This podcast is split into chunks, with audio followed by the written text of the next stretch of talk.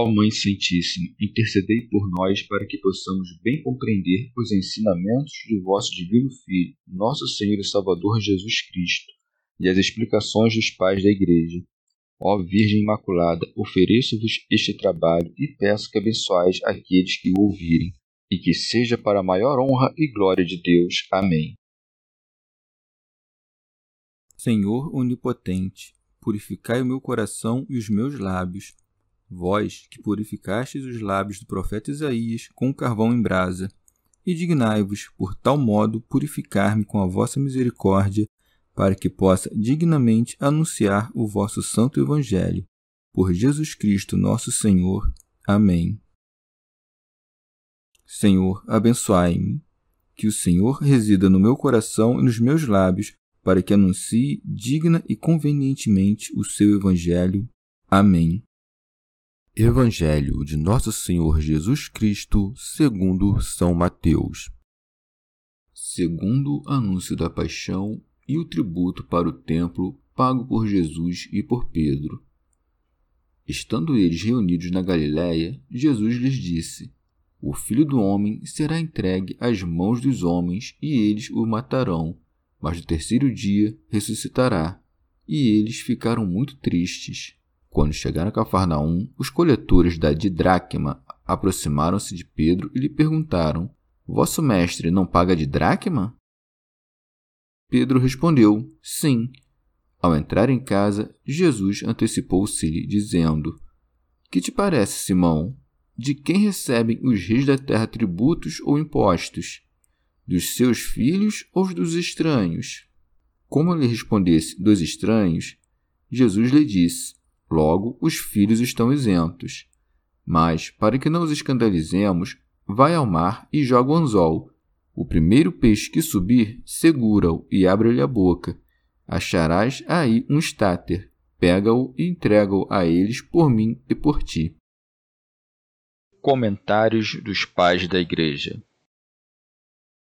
Remígio de Auxerre Muitas vezes o Senhor havia predito a seus discípulos os mistérios de sua paixão, com o objetivo de que, quando acontecessem, pudessem suportá-los melhor por já conhecê-los de antemão.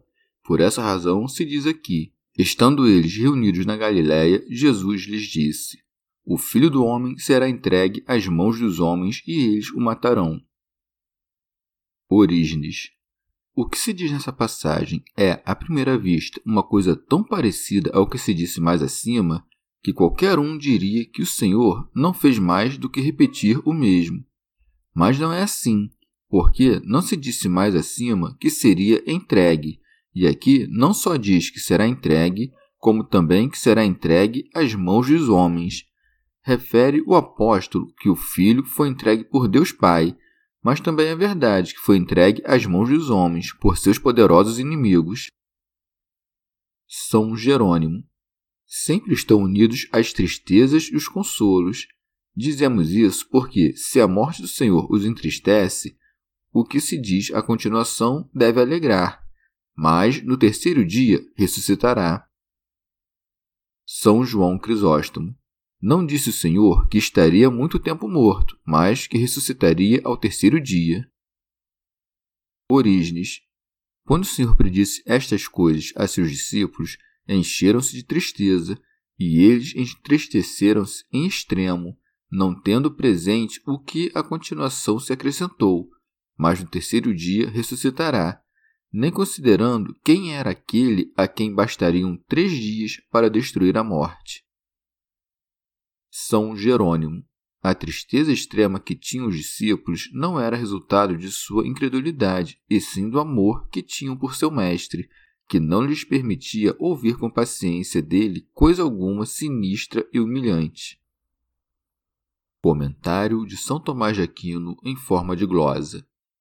Já que os discípulos se puseram tristes depois de ouvirem sobre a paixão do Senhor, e para que ninguém atribuísse a necessidade e não a humildade, a paixão de Cristo, acrescenta o evangelista um feito que demonstra a liberdade e a humildade de Cristo. Por isso diz: Quando chegaram a Cafarnaum, os coletores da didracma aproximaram-se de Pedro e lhe perguntaram: Vosso mestre não paga de dracma? Santo Hilário de Poitiers. Pede-se ao Senhor que pague os de dracmas, isto é, os dinares. A lei impunha este imposto a todo Israel, pela redenção do corpo e da alma, e a fim de atender ao ministério do templo. São João Crisóstomo.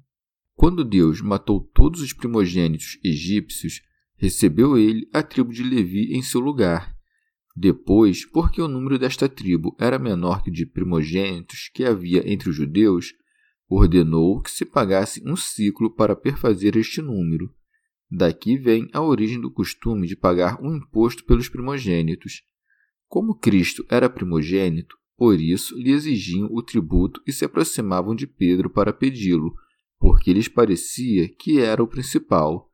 Eu sou da opinião que não exigiam em todas as cidades esses tributos, mas se exigiram o tributo de Cristo em Cafarnaum é porque acreditavam que essa era sua pátria. São Jerônimo.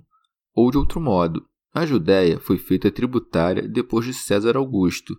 Todos os recenseados estavam obrigados a pagar o imposto, daí que José e Maria, que eram da mesma tribo, tiveram de ir a Belém.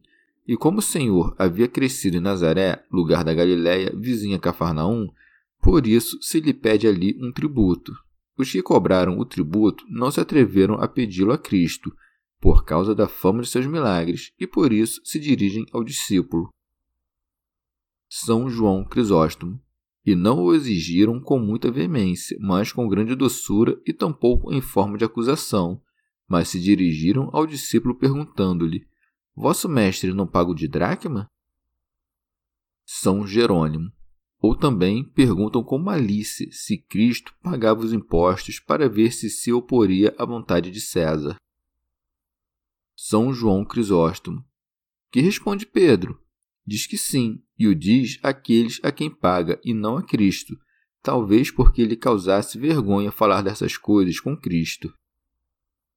Comentário de São Tomás de Aquino em forma de glosa. Ou de outro modo, respondeu Pedro que sim, isto é, certo que não paga. Tratou Pedro de comunicar ao Senhor que os herodianos lhe pediam um imposto, mas o Senhor o preveniu de onde segue. Ao entrar em casa, Jesus antecipou-se-lhe, dizendo: Que te parece, Simão? De quem recebem os reis da terra tributos ou impostos? Dos seus filhos ou dos estranhos? São Jerônimo. Antes que Pedro lhe sugerisse a ideia, o Senhor lhe pergunta, a fim de que não se escandalizassem os discípulos pela exigência do imposto, vendo que ele sabia tudo o que se fazia em sua ausência. Segue. Como ele respondesse dos estranhos, Jesus lhe disse: Logo, os filhos estão isentos. Orígenes. Esta passagem tem dois sentidos. Segundo o primeiro, os filhos dos reis da terra estão livres entre os reis da terra. Os estrangeiros, por outro lado, não estão livres fora de suas terras por causa daqueles que os oprimem, como os egípcios fizeram com os filhos de Israel. De acordo com o segundo sentido, pela mesma razão de que alguns são estranhos aos filhos dos reis da terra, mas são filhos de Deus, estão livres aqueles que permanecem nas palavras de Jesus e conseguiram a verdade e a verdade os libertou da servidão do pecado. Mas os filhos dos reis da terra não estão livres, porque todo aquele que comete um pecado é escravo do pecado. São Jerônimo. Mas nosso Senhor era filho de rei, seja segundo a carne, seja segundo o espírito, posto que descendia da estirpe de Davi e era o verbo do Pai onipotente. Logo, como filho de rei, não devia impostos. Santo Agostinho. Diz que em todo o reino os filhos são livres, isto é, não são tributáveis. Com muito mais razão, devem estar livres em qualquer reino os filhos do reino daquele sob o qual estão todos os reinos da terra. São João Crisóstomo. Mas, se ele não era filho, em vão nos propôs este exemplo. Porém, alguém dirá: é filho, mas não o é propriamente, portanto, é estranho. Deste modo, o exemplo não tem valor. Eu direi que Cristo fala aqui dos filhos naturais e próprios. Daí a contraposição que estabeleceu com os estranhos, nome com que designa os que não nasceram dos mesmos pais.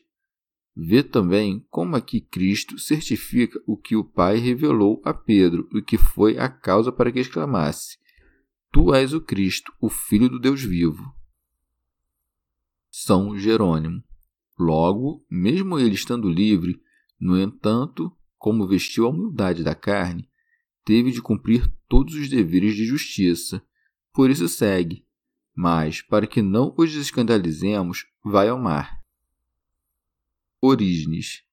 Como consequência natural dessas palavras, devemos compreender que todas as vezes que os homens se apresentam para nos tomar os bens da terra em nome da justiça, são os reis da terra que lhes transmitem a ordem de exigir de nós aquilo que lhes pertence.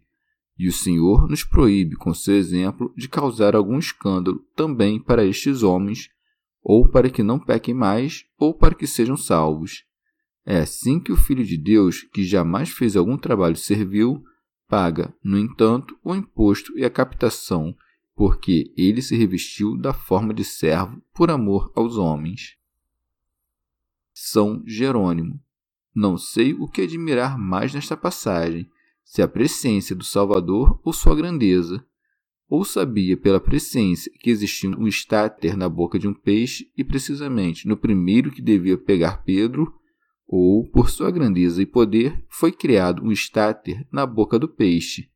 Desta maneira, fez com que sua palavra o que havia de encontrar depois. Logo, o próprio Cristo, por sua excessiva caridade, levou a cruz e pagou os impostos. E nós, desgraçados, que levamos o nome de Cristo e que não fizemos nada digno de tão grande majestade, não pagamos os impostos por sua honra e estamos, como filhos de um rei, isentos de tributos. Simplesmente conhecer esta conduta de Cristo no meio de sua extrema pobreza, posto que não tinha com que pagar o imposto por sua pessoa nem pela do apóstolo, edifica a qualquer um que o saiba. E se alguém nos objetasse, e a bolsa que levava Judas? Responderemos que Cristo considerava como criminoso aplicar uma utilidade própria o que pertencia aos pobres e que ele mesmo nos deixou esse exemplo. São João Crisóstomo. Ou também que não quer que se dê do dinheiro que levavam para fazer ver que ele era o senhor do mar e dos peixes. Origens. Ou também porque não levava a imagem do César, pois o príncipe deste mundo nada tinha a ver com ele, por isso, não tomou a imagem de César das coisas que possuía, mas das profundezas do mar. Ele não recebeu o estáter, nem o fez propriedade sua, para que a imagem do César não estivesse junto à imagem do Deus invisível. Vede a prudência de Cristo, que não se recusa a pagar o tributo, e tampouco manda que se pague da maneira ordinária.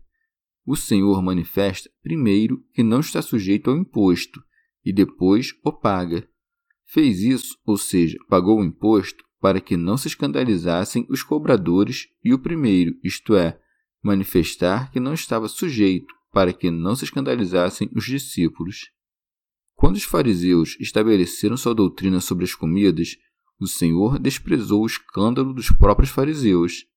Deste modo, mostra-nos como saber quando convém não desprezar aos que se escandalizam e quando é oportuno ignorá-los. São Gregório Magno. Devemos considerar que estamos na obrigação de evitar o escândalo em tudo em que não há pecado. Mas, se o escândalo tem sua origem na verdade, então é preferível permitir que nasça o escândalo a deixar a verdade. São João Crisóstomo. E assim como nos causa assombro a virtude de Cristo, assim também deve nos encher de admiração a fé de Pedro, que obedeceu a uma coisa tão difícil. Por isso, o Senhor o recompensou por sua fé, incorporando-o a si na paga do imposto, coisa que lhe foi sumamente honrosa. Por isso diz: Acharás aí um estáter, pega-o e entrega-o a eles por mim e por ti. Comentário de São Tomás de Aquino em forma de glosa. Era costume que cada um pagasse por sua pessoa um de dracma, e o estáter tinha o peso de dois de dracmas. Orígenes. Em sentido místico, no campo da consolação, isto é o que significa a palavra Cafarnaum, o Senhor consola a todos os discípulos e declara-os filhos livres, dando-lhes o poder de pescar este primeiro peixe, para que, quando este ascender, receba Pedro a consolação sobre aquele que foi pescado. Santo Hilário de Poitiers Quando o Senhor aconselha Pedro que vá buscar o primeiro peixe, indica-nos também que subirão outros muitos. O bem-aventurado e primeiro mártir, Estevão, subiu primeiro, levando em sua boca um estáter, no qual estava contido o de dracma da nova pregação, como se fosse o valor de dois dinares, porque pregava a glória de Deus e o Senhor Cristo, considerando-o fixamente em sua paixão. São Jerônimo ou também, este primeiro peixe que foi pescado foi o primeiro Adão, que pelo segundo Adão foi libertado. E o que se encontrou em sua boca, isto é, em sua confissão, foi dado por Pedro e pelo Senhor. Orígenes. Quando vires algum homem avarento corrigido por algum Pedro que lhe tirou de sua boca palavras de interesse, diz que esse homem subiu do fundo do mar, ou seja, do meio das ondas dos cuidados próprios da avareza, pendente do anzol da razão e que foi pescado e salvo por algum Pedro, que lhe ensinou a verdade para que tenha, em lugar do estáter, a imagem de Deus, isto é, sua palavra. São Jerônimo. É belo que se pague uma mesma quantidade pelo Senhor e por Pedro, mas em sentido diferente, porque a quantidade é dada por Pedro, como por um pecador, mas Nosso Senhor jamais cometeu pecado. Mostra-se, no entanto, a semelhança da carne, pelo fato de que tanto o senhor quanto o servo são libertados pelo mesmo preço. Chegamos ao fim de mais um dia de comentários da Catena Áurea. Muito obrigado por ficarem até aqui, que Nossa Senhora derrame suas graças sobre nós e até amanhã.